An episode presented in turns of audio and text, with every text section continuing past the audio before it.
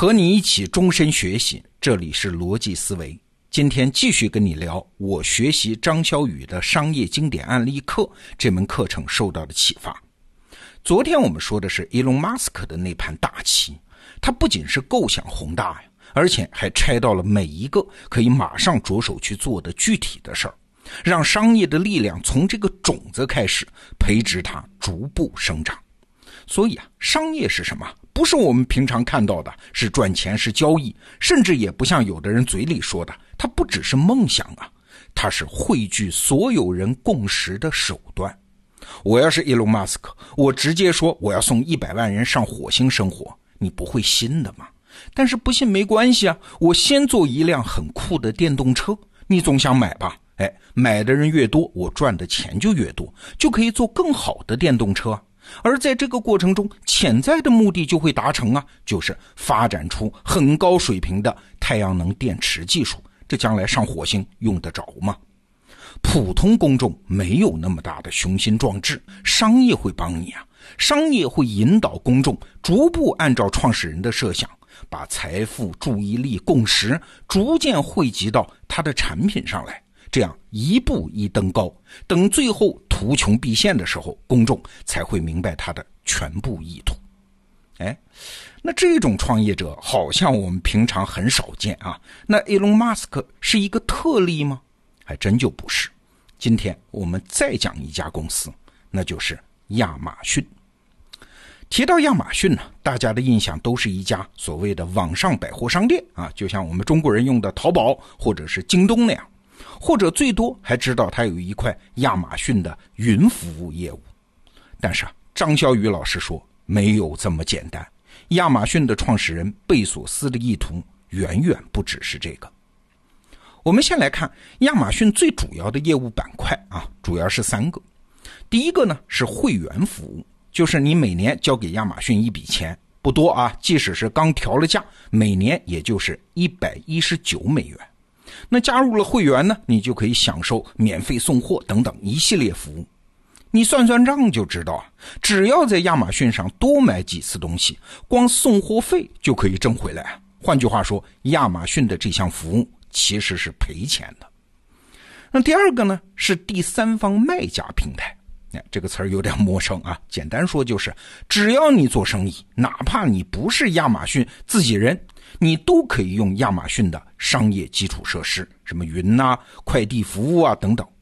哎，这个业务也有点奇怪啊，因为亚马逊自己也是卖东西的，开放平台给其他商家，那就意味着引入了大量的竞争对手。那亚马逊自己挣的钱不就少了吗？哎，这很奇怪啊。那第三个板块呢，就是很著名的亚马逊的云服务。哎，这个业务看起来和前两个主营业务也没啥关系啊！哎，说到这儿，你可能就觉得奇怪了啊！你看这三个主营业务，要么赔钱，要么主动的少赚钱，要么就是偏离主业。哎，这是一盘什么样的棋呢？但是，如果你把这些业务连起来，你就会看到一个完整的逻辑。我们来推导一下啊。第一，有了会员业务，就会大幅度的提高客户的忠诚度啊。因为客户会算账的，我既然已经付了会员费，所以买的越多，消费越多，送货费省的就越多，就越值嘛。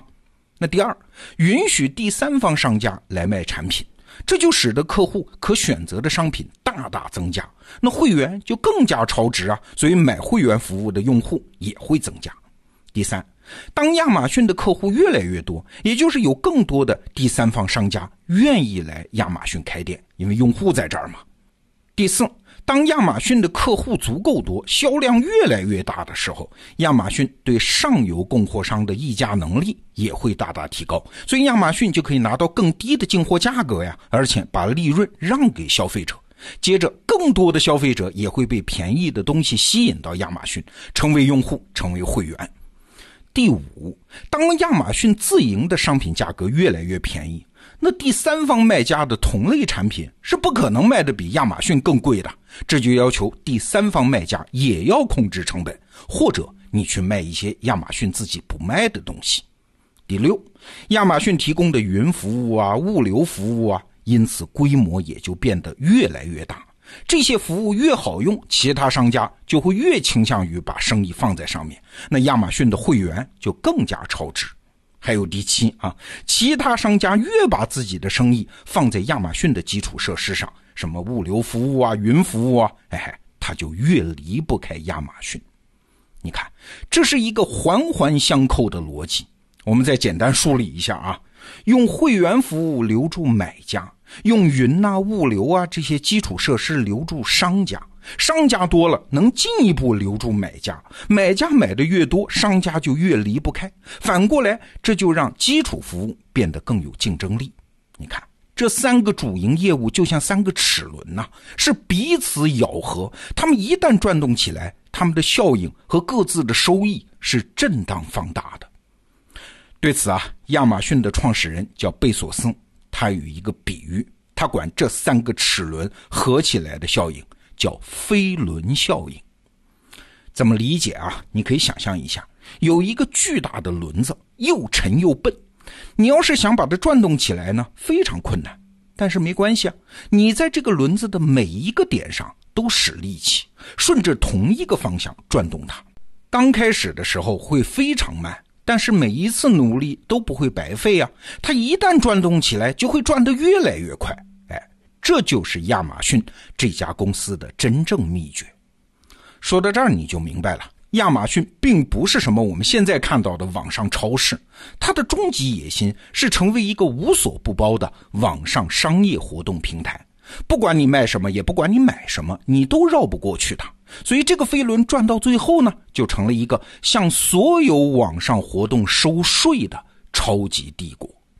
那至于我们现在看到的什么电商啊、平台啊、人工智能啊、音箱啊、Kindle 啊等等。都只是亚马逊的手段，是这个大飞轮上的一个点，它不是目的。你看，亚马逊和我们昨天说的伊隆马斯克是不是都在下一盘大的吓人的棋呀？好了，明白了这个逻辑，那我们做到很难吗？对，很难。难在三个方面：第一，你得想得出那么大的飞轮呐，这真是心有多大，舞台就有多大呀。那这种飞轮怎么找呢？其实也很简单，就是回到人类最基本的那些需求，比如说人总是要买东西的，总是要社交的，总是要学习的，这些东西是不会变的。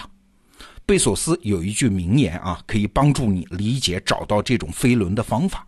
他说：“人们经常问，在接下来的十年里会有什么样的变化？但是我只问，未来的十年里什么是不变的？”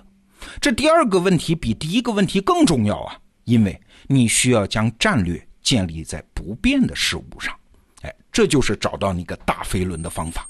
这是第一个难题。那第二个难题是呢，你能不能按照同一个方向转动这个飞轮？比如说，亚马逊的方向就是不断给用户提供价格更低、品种更多、效率更高的商业服务。再比如，我们得到 APP 的方向是不断给用户提供品类更全、品质更好、更省时间的知识服务。但问题是啊，我们真的能在每一个决策关头都能坚持这个飞轮转动的方向吗？假设啊，方向反了，近在眼前的钱，你能不能忍住不挣呢？明显有效的手段，你能不能忍住不用呢？哎，这个坚持特别难。这是对一个创业公司意志力的巨大考验。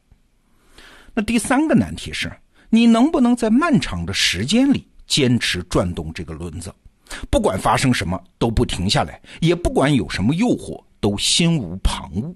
哎，这是最难最难的。时间对人的考验是最严酷的考验。你看贝索斯是怎么做的啊？他每年都会给股东写一封信。二十年创业从未间断。有意思的是啊，每一年的每一封股东信的后面，贝索斯都会附上一九九七年第一封股东信的文稿。他这就是在不断的告诉世人呐，你看，二十年来我们一直反复强调的、一直在做的事儿，和一九九七年的时候没有什么不同。一个最好的例子是发生在一九九七年的五月十五号。你想啊，二十年前啊，那一天呢，正是创立两年多的亚马逊上市的日子。结果呢，在纽交所敲钟之前，大量的媒体突然发现，哎，亚马逊的 CEO 贝索斯根本就没有来，因为在他的心中，什么股价呀，什么华尔街的判断，对一家公司的成功与否没啥关系。他有自己的轮子要转动，他没空参加上市敲钟这种不要紧的事儿。你想想看，这有多难？说到这儿，我们再来反思刚才我提出来的那个问题：就算你看清了、也理解了、也认同了亚马逊的飞轮效应，但是我们真的能做到吗？好，再次向你推荐《商业经典案例课》这个产品，给了我巨大的启发。明天我们继续聊商业的魅力这个话题。明天见。